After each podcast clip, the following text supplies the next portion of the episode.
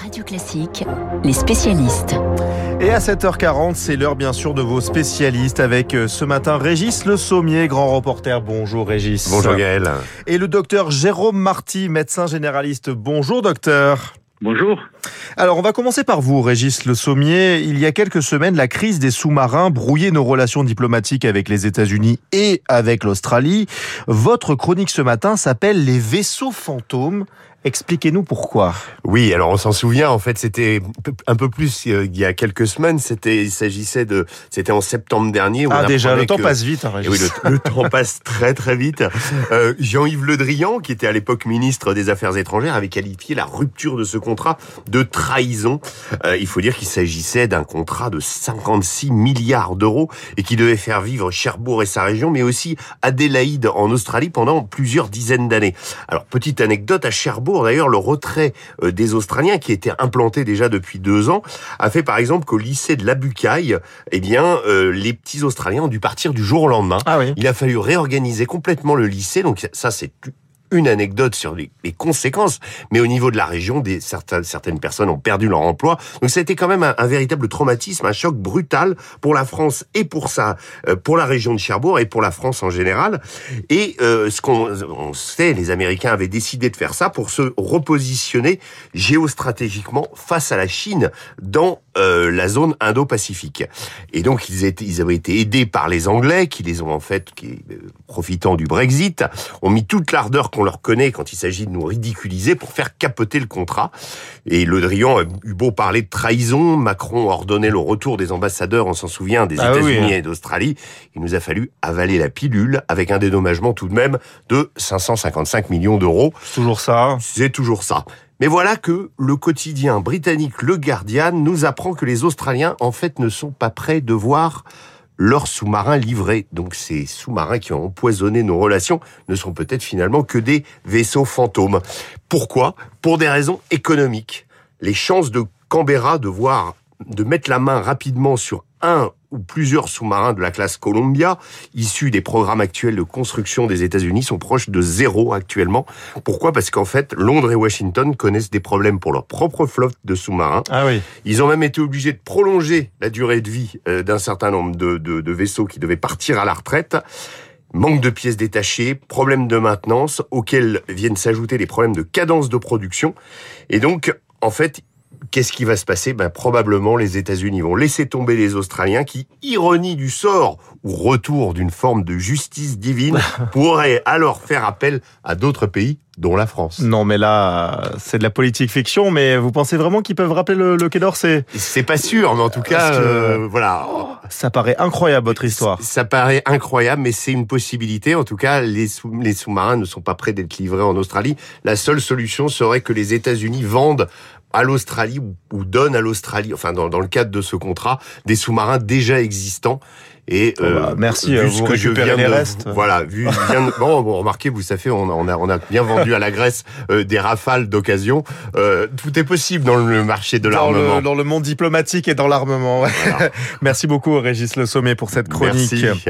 Jérôme Marty, la santé avec vous. Tout d'abord, l'Organisation mondiale de la santé lance son plus haut niveau d'alerte pour endiguer l'épidémie de variole du singe. Alors, des vaccins existent. Pourquoi cela a mis autant de temps, docteur? Ben, parce qu'il fallait attendre de voir si cette poussée était en augmentation sur l'ensemble de, notre planète. Et, on voit qu'il y a cette augmentation, et en particulier en France d'ailleurs, où on est très touché, puisqu'on a plus de 1500 cas euh, actuellement, euh, répartis dans trois principales régions, dont l'île de France et l'Occitanie, euh, pour une pathologie qui est euh, très très euh, douloureuse, qui dure pendant plusieurs semaines et qui est éminemment contagieuse, en particulier euh, dans des populations qui actuellement sont des populations plus ciblées. Le, le vaccin de la variole est efficace contre cette variole du singe? Bien sûr, bien sûr, il est efficace. Et donc on a, on a une arme. Et euh, ce que l'on peut regretter, c'est que celle-ci ne soit pas assez mise à disposition, euh, en particulier de ces populations-là, en particulier donc euh, des, euh, des homosexuels, en particulier des gens euh, des transsexuels, des gens qui sont appartenants multiples, des gens qui s'occupent du secteur, on va dire, du, du, des travailleurs du sexe, etc. Donc, il faut, il faut que, que, que tous ces gens-là puissent se vacciner. Il faut notamment que la médecine générale soit mise à contribution. Et on voit qu'il y a un retard à l'allumage, un peu comme ce qu'on avait connu au départ de la, de la vaccination pour la Covid. Oui, justement, le Covid, la vague semble passer. C'est la première sans mesures contraignantes. Ça y est, on peut vivre sereinement avec la maladie, avec des vagues successives? Alors, écoutez, c'était la septième vague, donc on devrait maintenant quand même être, être euh, malheureusement en quelque sorte habitué à cette pathologie. Cette pathologie évolue effectivement par vague. On a des cycles de 6 à 8 semaines. Là, on est sur une décroissance, qui est une décroissance d'ailleurs assez forte, bien que on le rappellera jamais assez, nos hôpitaux et nos, et nos, et nos soins critiques sont encore impactés par celle-ci à un moment où ceux-ci sont euh, en fort déséquilibre et en pénurie de personnel. Euh, mais on est en train d'en sortir et vous avez raison. Euh, la période que l'on craint, c'est l'automne, avec des gens qui vont rentrer à l'intérieur avec les premiers frimas. Et vous savez que cette pathologie est une pathologie des lieux clos. Donc il faut davantage se préparer et on n'a toujours pas vu euh, de grandes politiques de la qualité de l'air intérieur, euh, d'aération, euh, de, de, de, de, purificateurs d'air, etc. On peut le regretter. Il y avait un débat dans, dans l'Obs hein, cette semaine, je vous invite à, à le lire. Faut-il généraliser la quatrième dose de vaccin? Alors, faut-il généraliser? Ce qui est certain, c'est qu'on a ouvert, vous l'avez vu, aux personnes fragiles de moins de 65 ans. Euh, on va aller vers une extension de cette vaccination progressivement, mais il faut faire ça avec de la logique, c'est-à-dire que euh, on, va voir en quelque sorte euh, quel type euh, de variant on aura dans les dans les mois qui viennent, et si on a un variant qui est plus agressif en quelque sorte, il faudra euh, étendre cette vaccination à toute la population. Oui, pourquoi? Parce que on sait que euh, la euh, multiplicité en quelque sorte des infections, il y en a des patients qui ont fait trois fois, quatre fois, cinq fois la Covid, euh, peut créer à long terme des séquelles ou peut amener à avoir des Covid longs, c'est-à-dire des manifestations qui durent plusieurs mois et le vaccin diminue quand même ces choses-là. Vous avez vu, docteur, que le gouvernement a dit non à la réintégration des soignants non vaccinés à l'hôpital. Qu'est-ce que vous en pensez, vous, en tant que personnel soignant? Ben, je pense que c'est une position qui est assez logique. Pourquoi? Euh, Après euh, plus d'un an et demi de vaccination, restent dans euh, les gens qui ne sont pas vaccinés en quelque sorte des jusqu'au boutistes. Ce qui pose problème, c'est quel est le motif qui a présidé à cette position-là? Est-ce que c'est un motif qui est qui tourne le dos à la science en quelque sorte? Vous avez des gens qui pensent que le vaccin modifie le résus, vous avez des gens qui pensent que le vaccin rentre dans un vaste plan d'éradication d'une partie de l'humanité, etc. Il est évident que si c'est ce type de raison qui a présidé, ces gens-là ont tourné le dos aux soins et ne peuvent pas être repris. D'autre part, vous avez des gens qui sont prosélytes dans, ces, dans, ces, dans ce secteur-là. On ne peut pas imaginer un seul instant réintroduire un soignant qui va faire du prosélytisme anti-vax euh, au sein d'un hôpital, au sein d'une clinique ou d'une maison de retraite. Euh, donc ça, ça pose problème. Et puis enfin, vous avez la problématique, et vous en avez parlé, de l'extension de la vaccination, d'un nouveau variant qui arriverait, et donc de rappel qui serait fait euh, à tous les soignants.